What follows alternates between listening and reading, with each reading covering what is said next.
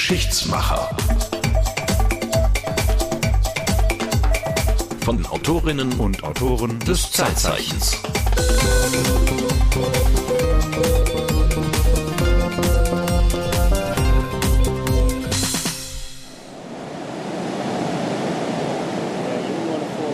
Da war jetzt schon ein lautes Rauschen für den Anfang dieser Folge, Martin. Ja, also es rauscht, es rauscht, aber es ist nicht das Hintergrundrauschen, es ist kein technisches Rauschen, was wir hier haben. Es sondern ist ein gewolltes Rauschen. Es ist ein gewolltes Rauschen, es ist ein Rauschen aus dem tiefsten Herzen Afrikas. Ich lese dir mal was vor. Selbst die Engel in ihrem Flug müssen diese Szenerie bestaunt haben. Kein Europäer vor mir hat sie je erblickt. Ja, herzlich willkommen bei Die Geschichtsmacher. Da vorne sitzt der Martin Herzog vor dem Rauschen. Und auf der anderen Seite dieses rauschenden Flusses. Ach, ein Fluss. Ja, Okay. äh, sitzt Marco Rösseler. Und zu unserer linken respektive rechten der Kollege Thomas Pfaff. Herzlich willkommen. Ja, hallo, freut mich über die Einladung. Du sitzt jetzt mit uns im Boot und wo befinden wir uns hier gerade? Ja, wir sind in Afrika und das sind die Victoria-Fälle, die wir hier hören im Hintergrund. Die grandiosesten Wasserfälle in Afrika. Ich bin da mal gewesen 2007 und ähm, das, was man über diese Victoria-Fälle sagt, das ist auch wirklich wahr. Das ist schon extrem beeindruckend. Man kommt da vorher durch eine sehr trockene Savannenlandschaft und plötzlich wird es grüner, es wird lauter, es wird feucht und dann steht man vor einer gigantischen Schlucht, in die der Sambesi da runterstürzt und man hat einen ewigen Regenbogen, es heißt immer diese Farben über dieser Schlucht und das ist schon ein ziemlich grandioser Anblick, auf jeden Fall. Insofern kann ich diesen Zitatgeber gut verstehen. Der Zitatgeber, der ist wichtig. Das ist der Grund, warum du heute hier sitzt. Das ist Herr Livingston. Genau. Der hat dich auch damals an diesen, sozusagen an diesen Fluss gelockt.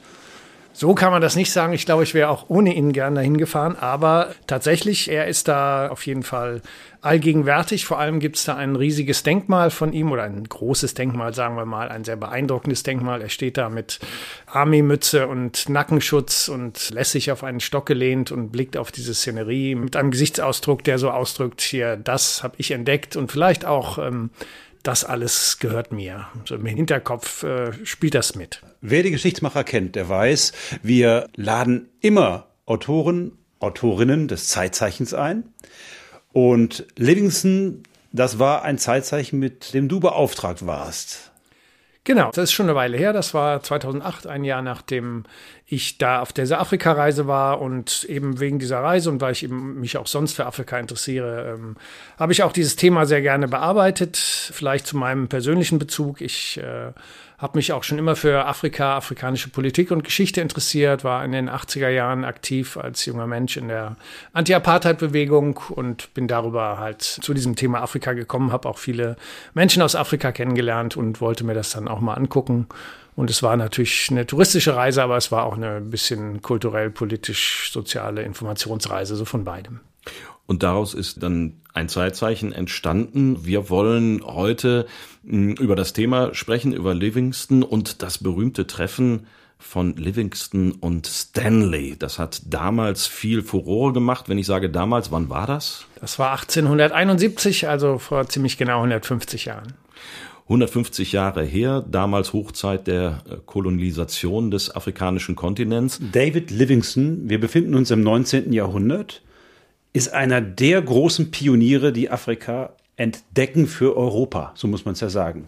Ja, Wir sagen das gerne so. Der hat da die Victoria-Fälle entdeckt. Nö, nö. Da gab es natürlich schon längst vor ihm Menschen. Und das ist so ein bisschen, wie wir da drauf gucken. Das ist, glaube ich, das Problem. das ist das Problem. Das war das Problem im 19. Jahrhundert, als Afrika kolonisiert und aufgeteilt wurde. Und das ist es zum Teil ja auch heute noch. So, jetzt sitzen hier drei weiße Männer, die sich über den schwarzen Kontinent unterhalten wollen, aber wir wollen nicht nur über den Kontinent reden, sondern auch äh, vielleicht mit Leuten, die von dort her stammen. Und äh, das hast du gemacht. Wir hätten ihn gerne eingeladen, aber er ist, glaube ich, unterwegs. ne? Ich glaube, er ist im Moment noch im Kongo, hat er jedenfalls angekündigt. Ich habe ihn vor ein paar Monaten interviewt in Heidelberg, wo er arbeitet.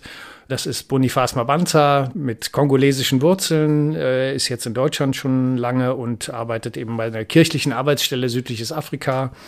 in Heidelberg und er hat einerseits eben auch in Kinshasa noch Literaturwissenschaft, Philosophie und Theologie studiert an der Uni und dann hier in Deutschland promoviert an der Uni Münster und beschäftigt sich eben mit Politik des afrikanischen Kontinents, mit Entwicklungszusammenarbeit, wie man das so schön auch nennt. Und er hat aber natürlich auch einen ganz persönlichen Bezug, anders, völlig anders als wir vielleicht einen touristischen Bezug haben zu Livingston. Er hat nämlich über Livingston und die sogenannten Entdecker auch in seiner Schulzeit gelernt. Viel. Und das hören wir uns jetzt mal an. Meine persönliche Erfahrung mit Schulunterricht und Umgang mit äh, europäischer Geschichtsschreibung ist gut zusammengefasst in einem Text von einem burundischen Priester, Kayoya, der beschreibt, wie gekränkt er sich fühlt jedes Mal, wenn er an all die Namen denkt, der sogenannten Entdecker, aus Europa, die in Afrika unterwegs waren. Und das ist auch meine Erfahrung gewesen. In der Geografie, im Geschichtsunterricht äh, und in vielen anderen Fächern. Immer wieder wurde betont, wie mutig diese Menschen waren, wie selbstlos ein Livingston war. Erst später, als ich selbst anfing, darüber nachzudenken, wurde mir bewusst, wie krass das ist, Geschichte aus der Perspektive der, der Sieger zu lernen. Ja, Perspektive aus der Geschichte der Sieger. Das muss man ja sagen, machen wir jetzt gerade auch. Ja, und das hat natürlich auch seinen Sinn, weil natürlich die Europäer Afrika kolonisiert haben und natürlich einen sehr großen Einfluss auf Afrika hatten. Und äh, ja, von daher macht es durchaus auch Sinn, sich von dieser Seite dem Thema zu nähern. Und wir haben ja eben den Bonifaz der das dann ein bisschen einordnen kann. Und wir können natürlich auch am Schluss auch mal ein bisschen die Perspektive versuchen zu wechseln. Dann fangen wir aber mal mit Livingston an. Wer war denn dieser Mensch? Es war ein Missionar, so viel weiß man über ihn. Genau, er stammt aus einer ganz armen Arbeiter- und Krämerfamilie in Glasgow. Er war aber sehr ehrgeizig und ähm, hat dann tatsächlich nach zwölf Stunden Schichten an der Baumwollspinnmaschine ist er noch zur Abendschule gegangen. Es war damals, glaube ich, so die einzige Chance für arme Menschen, einen Aufstieg hinzulegen gegenüber die Kirche, in dem Fall die anglikanische Kirche. Er hat da erstmal Theologie studiert und ist dann mit Ende 20, wie viele andere auch, als Missionar nach Südafrika erstmal geschickt worden geschickt worden oder wollte da unbedingt hin? Ich denke, er wollte dahin. Das war sicher auch eine Möglichkeit, Karriere zu machen. Aber es war auch natürlich eben, die Kirche hat sehr viele Missionare hingeschickt in die englischen Kolonien in dem Fall. Ich stelle mir das sehr, sehr abenteuerlich vor im 19. Jahrhundert. Da geht man auf einen Kontinent, der ist für Europäer noch nahezu unbekannt. Man geht in eine Welt hinein, die einem völlig unbekannt ist, mit lauter Tieren, die man alle nicht kennt, mit Menschen, die nach ganz anderen Regeln miteinander leben. Wie hat er das empfunden? Also erstmal als Missionar, äh, ich glaube, er war von Anfang an fasziniert von Afrika, das kann man wohl sagen. Das Innere Afrikas war eigentlich der letzte Winkel der Erde, der noch nicht wirklich erschlossen war. Im 1850 kann man sagen, in der Zeit, als er da hingegangen ist, war das noch nicht erschlossen. Von daher war das natürlich sehr spannend. Der schwarze Und Kontinent wirklich, weil er auf der Landkarte na, sagt man eigentlich weiß, aber schwarz war, weil ja. man nicht wusste, was da kommt. Genau, das innere Afrikas war der einzige Teil der Erde, der noch nicht kartiert war quasi. Jedenfalls ist er als Missionar dann in einer Missionsstation in Südafrika, im heutigen Südafrika, eingesetzt gewesen und hat eben versucht, die Menschen, die da leben, zu bekehren. Wie ist das gelaufen? Ähm, Glaube ich nicht so gut. Er war zwar durchaus anerkannt von den Einheimischen, weil er sich wirklich Mühe gegeben hat und auch sehr interessiert war, im Vergleich auch zu vielen anderen wohl. Aber trotzdem ist er da schnell an seine Grenzen gestoßen. Da gibt's ein Zitat von ihm, was das ganz schön beschreibt. Soll der Martin mal wieder lesen? Ich lese mal. Moment. Du bist, du bist jetzt Livingston ab heute. Das ist jetzt Livingston, der da schreibt. Bei meinem Gottesdienst, wenn alles niederkniete, begann die ganze Gesellschaft zu kichern, und sowie sie Amen hörten, brachen sie in lautes Gelächter aus. Der Besuch der Schule und Kirche verminderte sich auf sehr wenige. Es war eine schmerzliche Erfahrung, nach all dem, was wir getan hatten, unsere Arbeiten so wenig gewürdigt und anerkannt zu sehen. Ja, Das klingt ziemlich frustriert. Was meint er denn mit allem, was wir getan haben? Hat er da irgendwie Aufbauarbeit geleistet oder? Ja, er bringt ja die westliche Kultur und natürlich auch die christliche Religion nach Afrika. Und das ist natürlich in seiner Sicht eine Aufbauarbeit, ist ja klar. Er merkt aber bald, dass seine Berichte aus Afrika in England sehr gut ankommen. Er hat viel geschrieben und hat das dann auch nach Hause geschickt und irgendwann auch angefangen, darüber Bücher zu schreiben, wegen der schon eben erwähnten Neugier über diesen schwarzen Kontinent.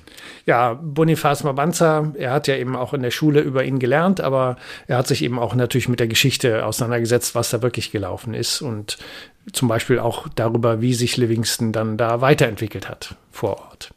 Man erfährt aus den Quellen, dass er im Laufe seines Lebens auf dem Kontinent dieser ja, ursprüngliche Vision, Missionierung, aber auch äh, Zivilisierung ein bisschen hinter sich gelassen hatte. Livingston war sehr fasziniert von der Entdeckerlust.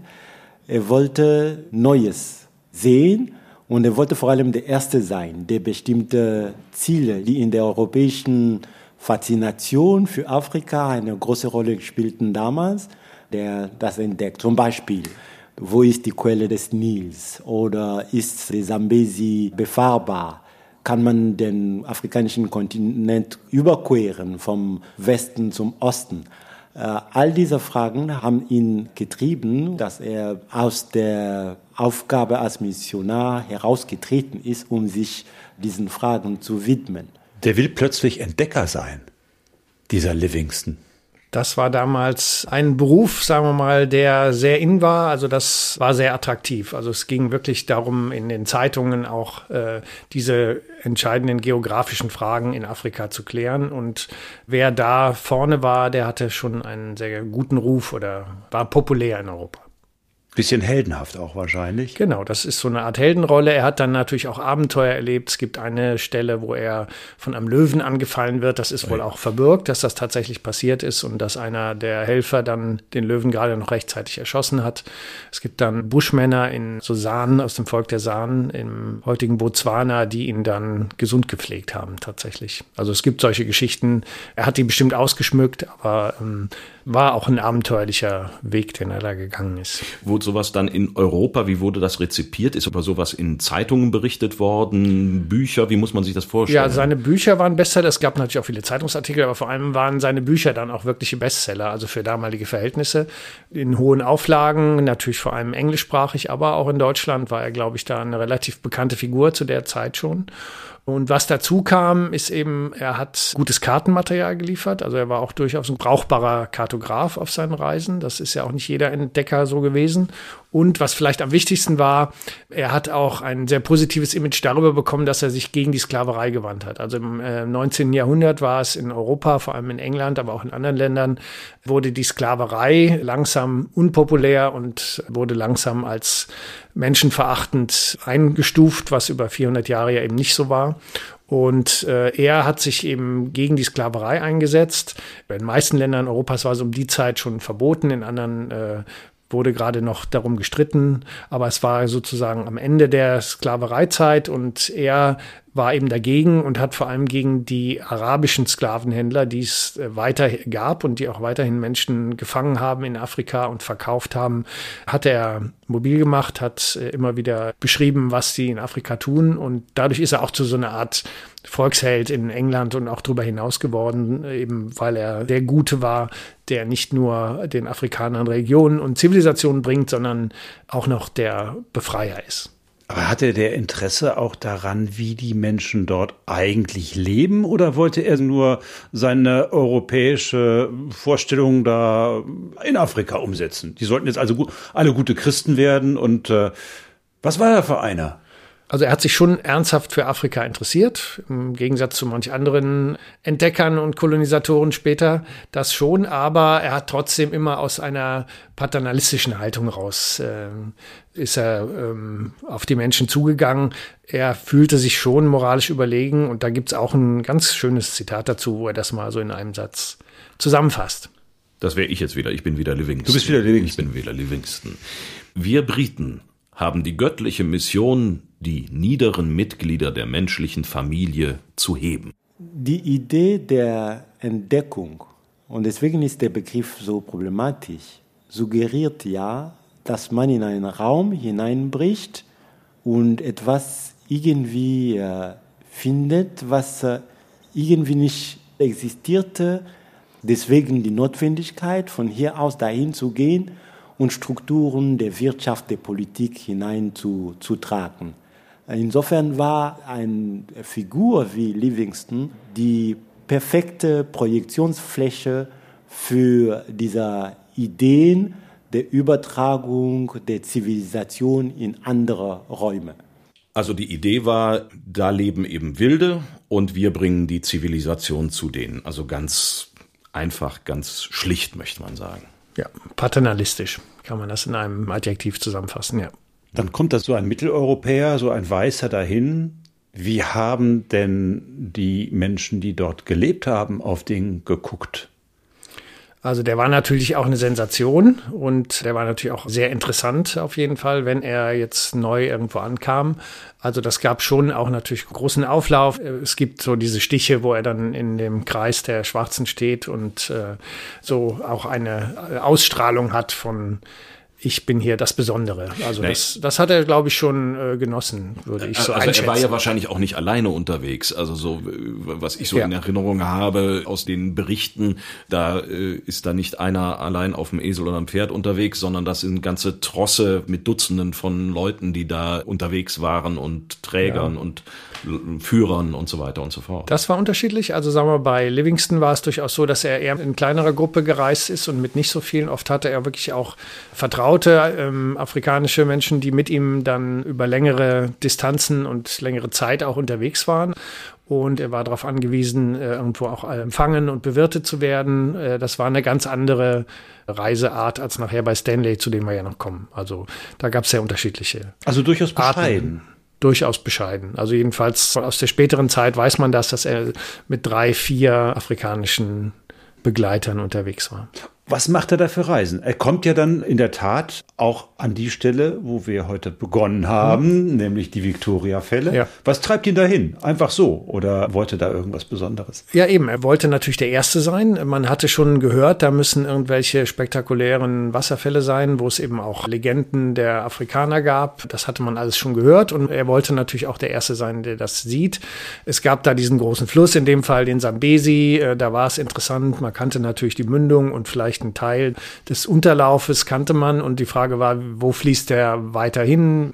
Ist der schiffbar und so weiter? Also solche Sachen waren alles natürlich spannend. Deswegen ist er da eben auch in diese Regionen und dann auch weiter immer nach Norden Richtung zu diesen großen Seen. Die ganz große spannende Frage war, wo sind die Quellen des Nils? Weil das wusste man, dass der im Inneren von Afrika irgendwo entspringen musste und äh, man hatte auch schon gehört, dass es da große Seen gibt im Inneren Afrikas, die im Viktoriasee und Tanganyika-See und so weiter, was man heute kennt. Und da war die Frage, entspringt er in diesen Seen oder noch woanders und wie hängen diese Seen zusammen und all diese Sachen, das äh, war eben die große Frage und das Wettrennen um die Frage, wer findet die zuerst. In die Richtung ist er dann aufgebrochen. Und mhm. was passierte dann?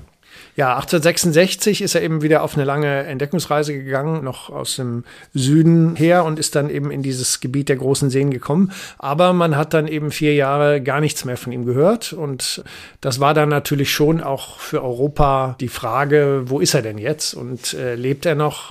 Ist er umgebracht worden? Ist er irgendwo an einer Krankheit gestorben? Das hat man schon alles durchaus vermutet oder jedenfalls für sehr gut möglich gehalten. Und vier Jahre ist natürlich auch in Afrika eine sehr lange Zeit. Also das war also dann er schon war einfach weg, mal keine Nachricht, kein gar nichts. Keine Nachricht und das war ja eben auch ganz klar, weil er vermutlich in der Zeit auch der einzige Weiße im Umkreis von vielen tausend Quadratkilometern war in der Zeit. Livingston verschollen? Wo ist er? Man fragt sich das mittlerweile. Ja, halb Europa fragt sich das und das gibt dann sozusagen ein geflügeltes Wort, das nennt sich What about Livingston?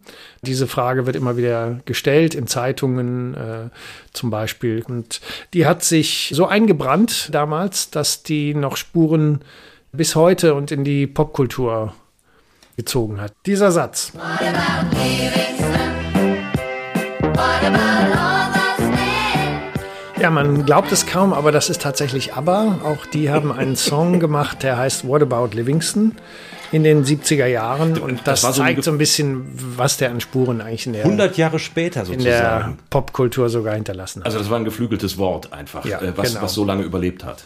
Genau. So, das haben sich dann die Zeitgenossen 100 Jahre vor ABBA gefragt. Wir sind so um 1870. Richtig, genau. Das war ziemlich genau 100 Jahre vor ABBA. Und es gab dann einen Menschen, der losgeschickt wurde, diese Frage dann wirklich mal aufzuklären. Der wurde Auf. wirklich geschickt. Der wurde geschickt. Wer war das?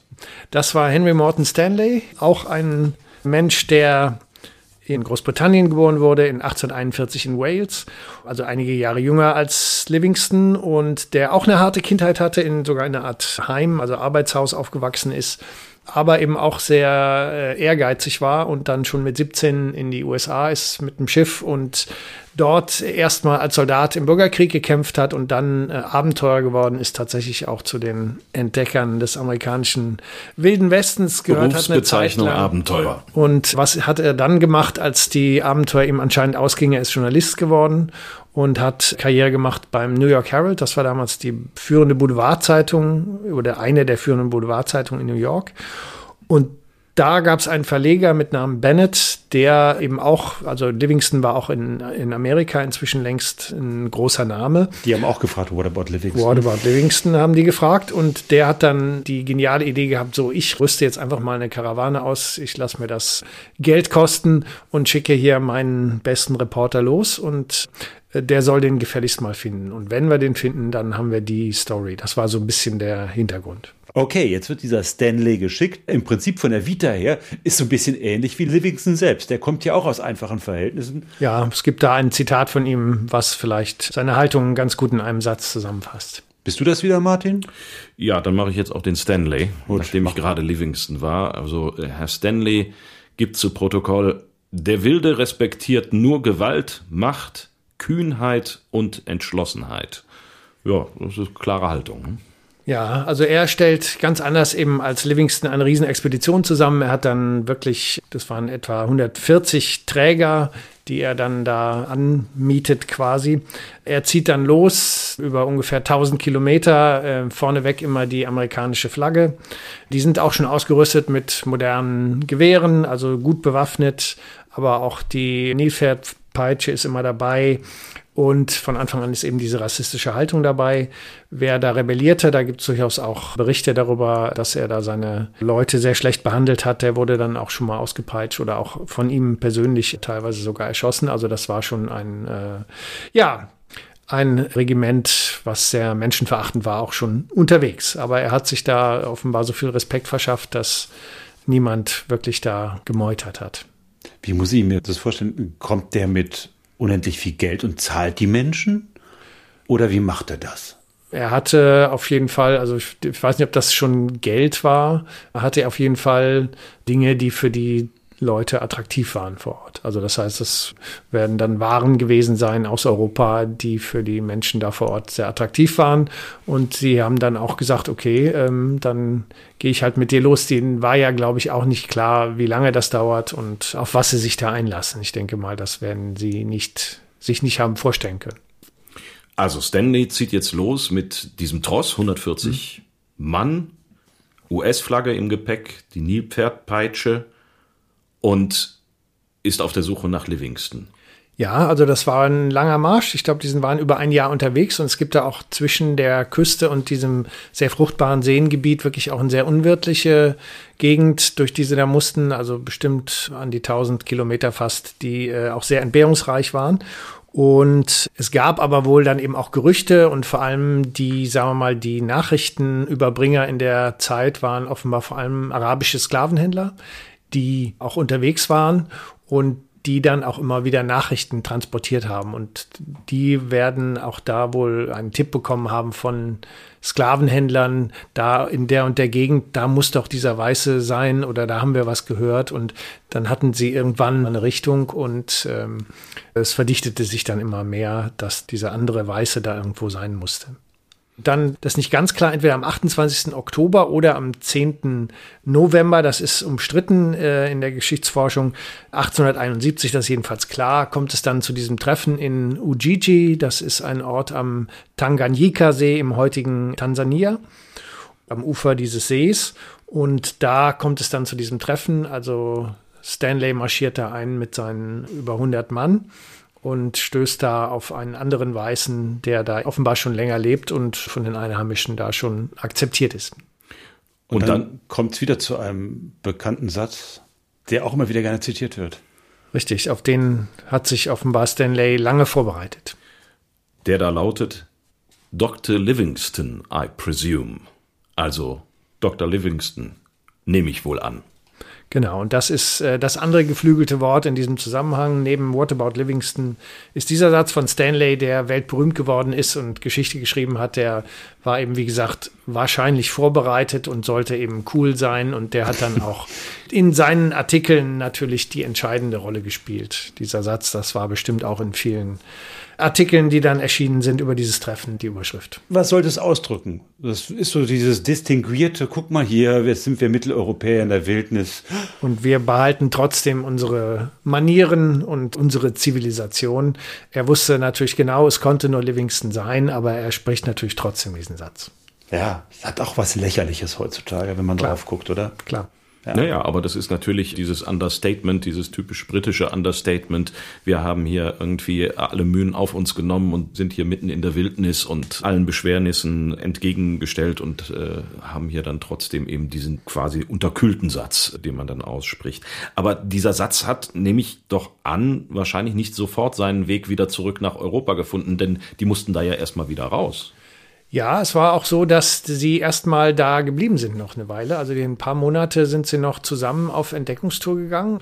Obwohl sie eine sehr unterschiedliche Haltung hatten zu Afrika, scheinen sie sich offenbar jedenfalls so gut verstanden zu haben. Es gibt ja dann nur die Berichte von Stanley darüber, dass sie zusammen da noch auf Entdeckungstour gegangen sind mit dem Boot auf diesen Seen und haben versucht, eben da auch nochmal die Quelle des Nils zu finden, sind da jetzt auch nicht fündig geworden aber waren eben noch eine Reihe, also ich glaube vier Monate etwa noch zusammen unterwegs. Und dann will Stanley aber dann natürlich nach Hause, um seine Sensation jetzt auch endlich anbringen zu können. Hat er genug an Material gesammelt. Er will auch Livingston überreden, mit ihm zu gehen, aber der sagt, nein, ich will hier bleiben und meine Mission fortsetzen. Und zum Beispiel die Nilquellen sind noch nicht gefunden. Ich habe hier noch zu tun. Vielleicht hatte er sich inzwischen auch so an dieses Leben gewöhnt, dass er gar nicht mehr zurück wollte. Weiß man nicht, auf jeden Fall. Äh Vielleicht wollte er gar nicht gefunden werden, schon im Vorfeld.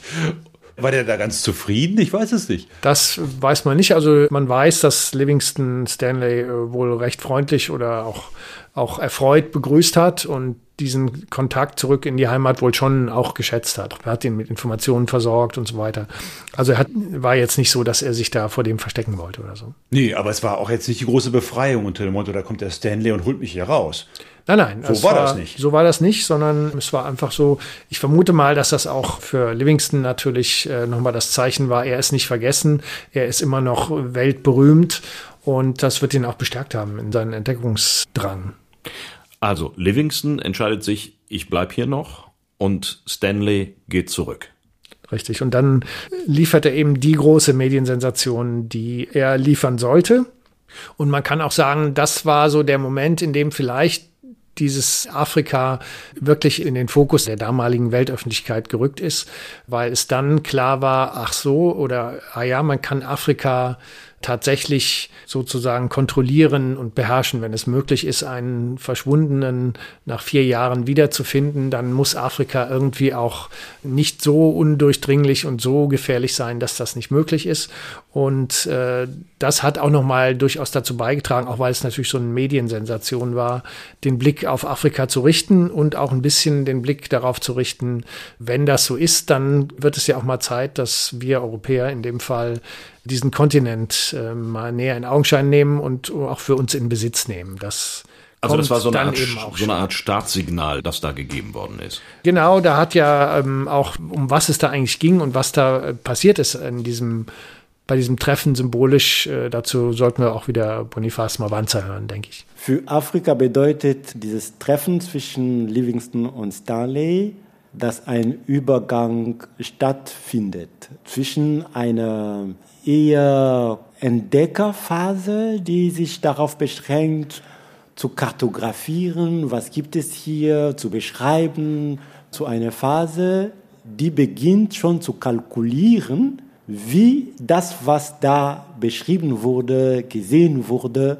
nutzbar gemacht werden kann und gemacht werden muss für Europa. Insofern ist das für Afrika schon ein einschneidendes Ereignis, weil sozusagen zwei Phasen der Entdeckung und des Kolonialismus eine Verbindung finden.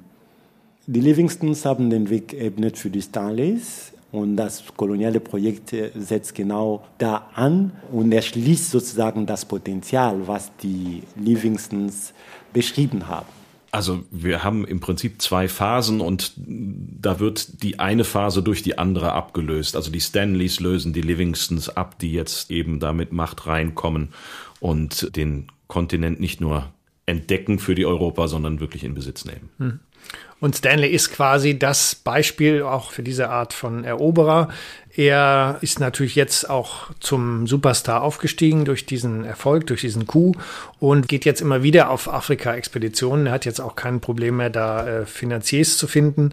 Er ist der Erste, der auf einer zweiten, längeren Expedition in der Mitte Afrikas von Osten, also von Tansania oder Kenia bis nach zum Westen, bis zur Kongo-Mündung äh, durchquert. Sehr abenteuerlich, auch eine sehr äh, brutale Expedition, die er da gemacht hat. Und damit fällt er dann dem belgischen König Leopold II. auf, der ihn dann jetzt mit einer dritten Expedition betraut. Und da geht es eben dann wirklich darum, dieses gesamte Kongo-Gebiet, das riesige Kongo-Becken, also ein riesiges äh, Regenwaldgebiet, sehr fruchtbar, für Leopold in Besitz zu nehmen. Das ist heute ungefähr die Demokratische Republik Kongo und auch noch ein paar äh, Gebiete drumherum. Und das tut Stanley dann eben auch. Er macht das zum Teil auch wieder mit Gewalt. Er hat auch da wieder eine kleine Privatarmee dabei, aber auch zum Teil mit List, indem er den einheimischen Chiefs quasi ihr Land für irgendwelche Glasperlen und ähnliches abkauft und äh, auch sie letztlich im Unklaren darüber lässt, was in diesen Verträgen dann da so drin steht.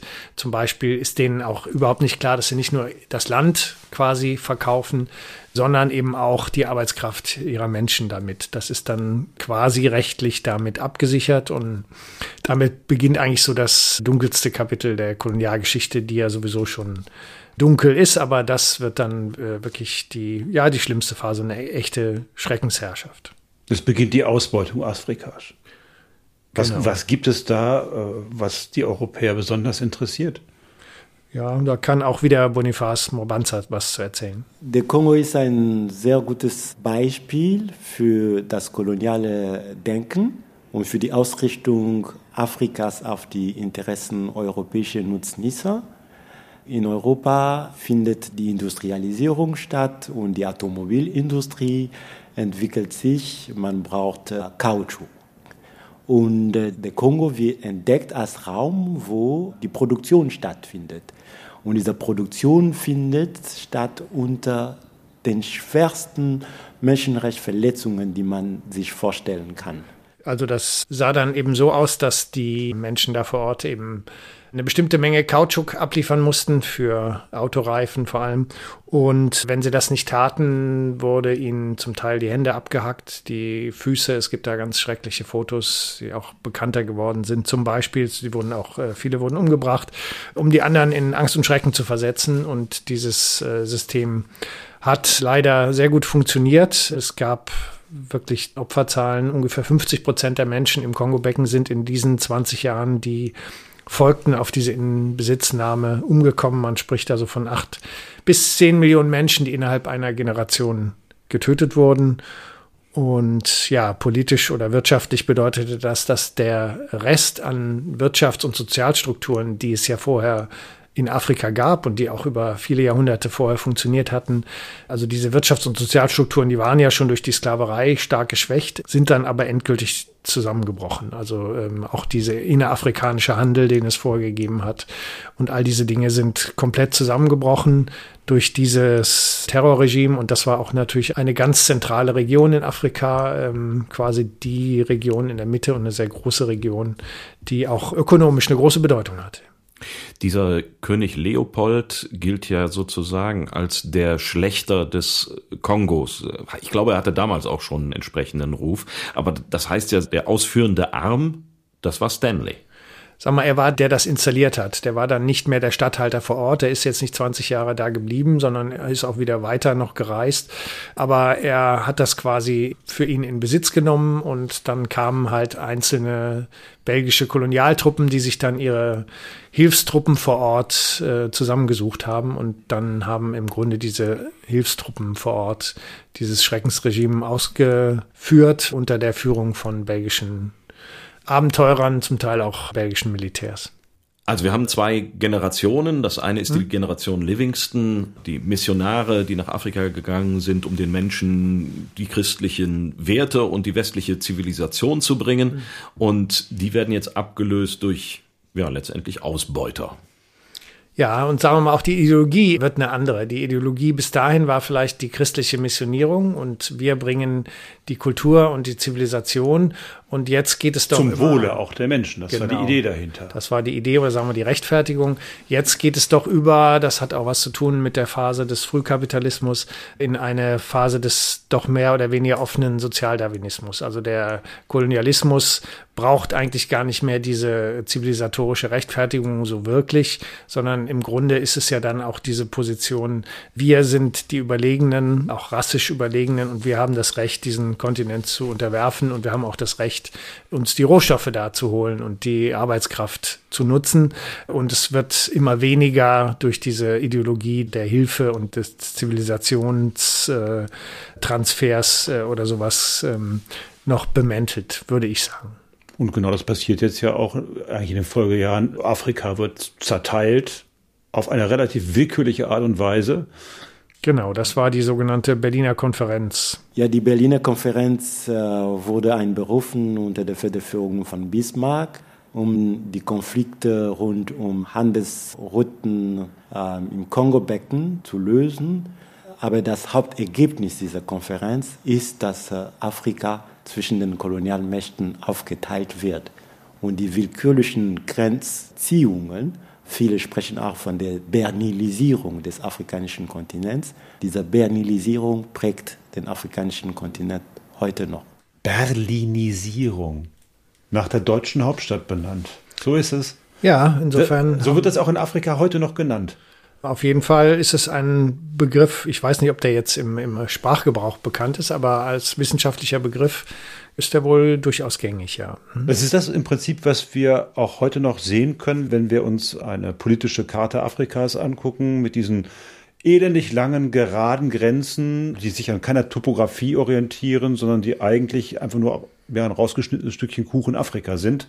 Genau, so war das. Es war auch so ein bisschen wie, wir teilen uns den Kuchen auf. Also das es hat durchaus auch dieses Bild bedient. Und was heute ja hierzulande auch gar nicht mehr so richtig präsent ist, ist, dass Deutschland da durchaus auch eine wichtige Rolle spielt. Die Deutschen kamen zwar relativ spät, das ist richtig, aber sie bekommen dann doch noch relativ große Stücke vom Kuchen, also eben Deutsch-Südwestafrika, wie das damals hieß, das heutige Namibia und vor allem Deutsch-Ostafrika, das war ein sehr großes Gebiet, auch ein sehr fruchtbares Gebiet zum Teil mit eben auch heutige Tansania unter anderem und auch mit eben diesem Ort Ujiji, in dem dieses historische Treffen stattgefunden hat und dann auch noch Togo, also ein Stückchen, ein kleines Stück von Westafrika. Und es war auch durchaus so, dass die Deutschen entgegen der Vorurteile, die sich sehr lange hierzulande gehalten haben, eben nicht etwa die besseren und menschenfreundlicheren Kolonisatoren waren als die Engländer, Franzosen oder Belgier, sondern dass da eigentlich dieselbe Art der Ausbeutung und dieselbe Art von Rassismus auch herrschte. Also es gibt zum Beispiel gerade in Ostafrika eine Art deutschen Stanley, das der hieß Karl Peters, Nachdem war noch bis in die 80er Jahre hier auch in Köln noch eine Straße benannt und auch in vielen anderen Städten in Deutschland. Und ähm, dieser Völkermord, Genozid an den Herero und Nama in Namibia, also Südwest, Deutsch-Südwest, der ist heute ein bisschen bekannter. Also solche Verbrechen hat es eben genauso auch in der deutschen Kolonialzeit gegeben und vielleicht noch als letzten Bezug zu Deutschland. Man kann auch sagen, als dann die Deutschen den Ersten Weltkrieg verloren hatten und aus Afrika zurückkamen, viele Ex-Kolonialisten in den 1920er Jahren gehen dann zu den Freikorps und werden später auch Nazis und machen auch in der Nazizeit noch Karriere. Also da gibt es enge Verbindungen. Also wenn du so einen Bogen schlägst von der Kolonialzeit rüber zu den Nazis, dann muss man ja sagen, letztendlich, also die Ausbeutung Afrikas hörte auch nach 1945 nicht auf. Und wenn wir heute auf Afrika gucken, dann ja, mit welcher Brille? Das muss man sich vielleicht auch mal fragen. Das ist so ein bisschen heute, heute wissen wir ja auch, wie es dem besser gehen könnte. Ne? Also wir sind so ein bisschen die Livingstons heute wieder, ne? Ja, ähm, auf jeden Fall sagen wir mal, diese Haltung gegenüber Afrika ist immer noch, finde ich, in vielen Bereichen eine sehr paternalistische. Heute geht es eher darum, was ist gut für Afrika in einer anderen, in einer ökonomischen Sicht. Also das ist eben eher diese Frage Marktöffnung, äh, Liberalisierung, Privatisierung, Deregulierung. Das sind eigentlich alles ökonomische Strategien, die äh, die westlichen Länder in den 1980er und 90er Jahren Afrika quasi aufgedrückt haben mit ihrer Macht äh, über die Schuldenproblematik mit dem Internationalen Währungsfonds, mit der Weltbank etc. Und das ist eine Politik, unter der Afrika heute noch leidet. Vielleicht muss man dazu eben nochmal diese Verbindung schaffen, diese Exportorientierung, die damals entstanden ist in der kolonialen Ausbeutungszeit um 1900, also diese reine Exportorientierung Afrikas auf Rohstoffexport, vielleicht noch äh, Nahrungsmittelexport nach äh, Europa und später jetzt in die ganze Welt, die ist heute noch existent und an der hat sich wenig geändert. Also die afrikanische Wirtschaft ist immer noch sehr, sehr stark auf Export orientiert und auf Rohstofflieferung. Was vor allem zu erwähnen ist, ist, dass durch Kolonialismus Strukturen der Wirtschaft entstanden sind, durch Plantagearbeit, durch mineralische Minenaktivitäten im Bergbausektor, die heute noch die kolonialisierten Länder in Wirtschaftsabhängigkeiten halten. Sie produzieren Rohstoffe im Agrarbereich, im Bergbausektor, Sie haben keine Macht darüber, Preise zum Beispiel mit zu bestimmen. Sie sind abhängig sozusagen von Preisen, die woanders fixiert werden. Und äh, sie werden in dieser Rolle gehalten und sie werden reduziert zu Absatzmärkten für Fertigprodukte, die woanders entstehen, sodass äh, die Ökonomien außenorientiert bleiben. Und das ist heute noch der Fall in den meisten Ländern. Ja, und das geht Hand in Hand mit der Politik, dass sagen wir mal hier die Industrieländer, zu denen inzwischen äh, inzwischen mischen in Afrika ja durchaus auch China und teilweise auch Indien und arabische Länder mit, aber dass diese Länder eben zusammenarbeiten sehr eng mit den afrikanischen Eliten, die ja oft auch korrupte Eliten sind. Das sind die Nachfolger der damaligen Statthalter, der äh, Kolonisatoren, also unserer in Anführungsstrichen Statthalter. Und das ist eben das Problem, dass es auch da eine Interessengemeinschaft gibt zwischen diesen Eliten und diesen meist korrupten Eliten und den Industrieländern, die in Afrika investieren wollen und die eben an günstigen Rohstoffen interessiert sind. Gibt es da wirklich so, ich sag mal, genealogische Kontinuitäten? Das heißt, sind es wirklich die Söhne, wahrscheinlich weniger die Töchter, derjenigen, die damals wirklich als Statthalter eingesetzt worden sind? Ist es so? Das kann man, glaube ich, nicht generell sagen. Wird es sich ergeben? Also es gibt durchaus auch dann, sagen wir mal, eine einheimische Oberschicht, die sich auch über Generationen entwickelt hat. Also für ein paar Länder, Südafrika zum Beispiel, glaube ich, ist das schon so. Und kann ich aber jetzt nicht generell sagen, dass das überall so ist. Jetzt gibt es ja, so ist das jedenfalls mein Eindruck, so eine gewisse Entwicklung, zumindest in, in Europa, dass es so ein Bewusstsein dafür gibt. Wir reden ja auch darüber. Mhm. Ist das so, dass es da ein zunehmendes Bewusstsein gibt? Und ja, wie ist das dann in den Ländern und Teilen der Erde, die du eben erwähnt hast, äh, die jetzt da eben auch ihre Interessen versuchen durchzusetzen? Gibt es da so etwas auch? Ja, zumindest gibt es jetzt keine wirkliche Wende zum Besseren bisher. Also sagen wir, diese Strukturen sind eigentlich äh, fest etabliert.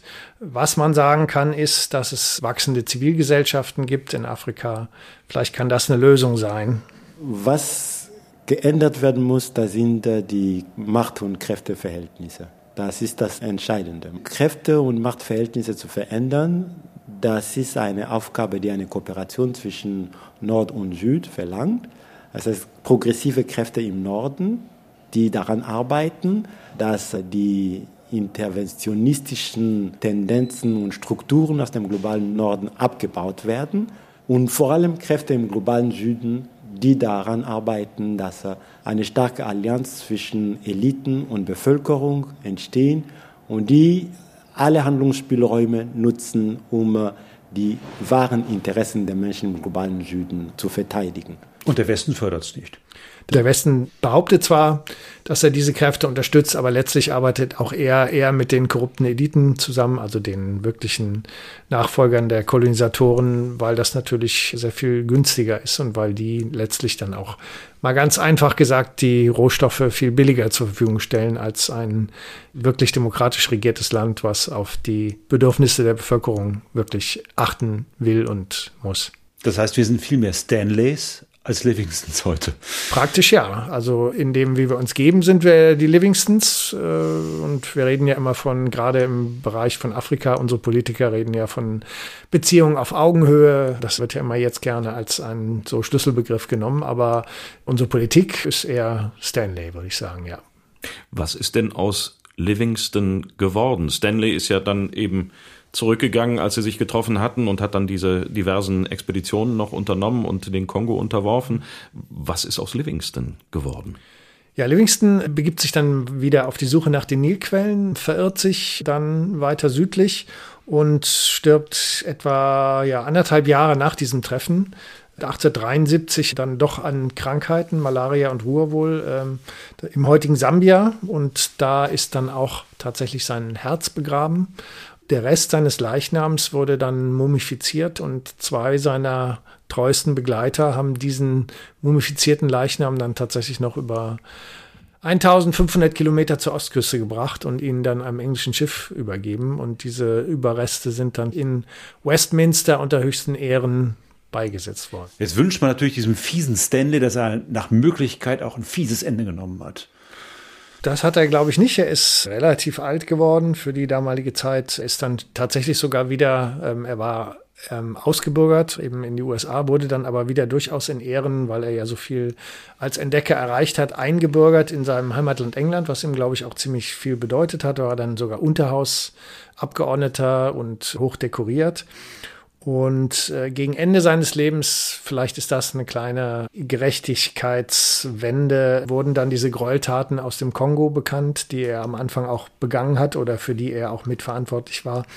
Und so ist er dann am 10. Mai 1904, als er in London starb, nicht, äh, wie er das eigentlich wünschte, auch in Westminster an der Seite Livingstons begraben worden, sondern wurde dann einfach relativ schnöde in einem letzten Wohnort Purbright in Surrey, glaube ich, beigesetzt. Also er hat nicht Ohne die so ganz, viel Ehren. nicht ganz die Ehren bekommen, die Livingston bekommen hat. Und äh, Livingstons Ruf ist ja auch bis heute quasi fast ungebrochen, während Stanley schon natürlich auch die dunklen Seiten eher repräsentiert, auch im öffentlichen Bewusstsein.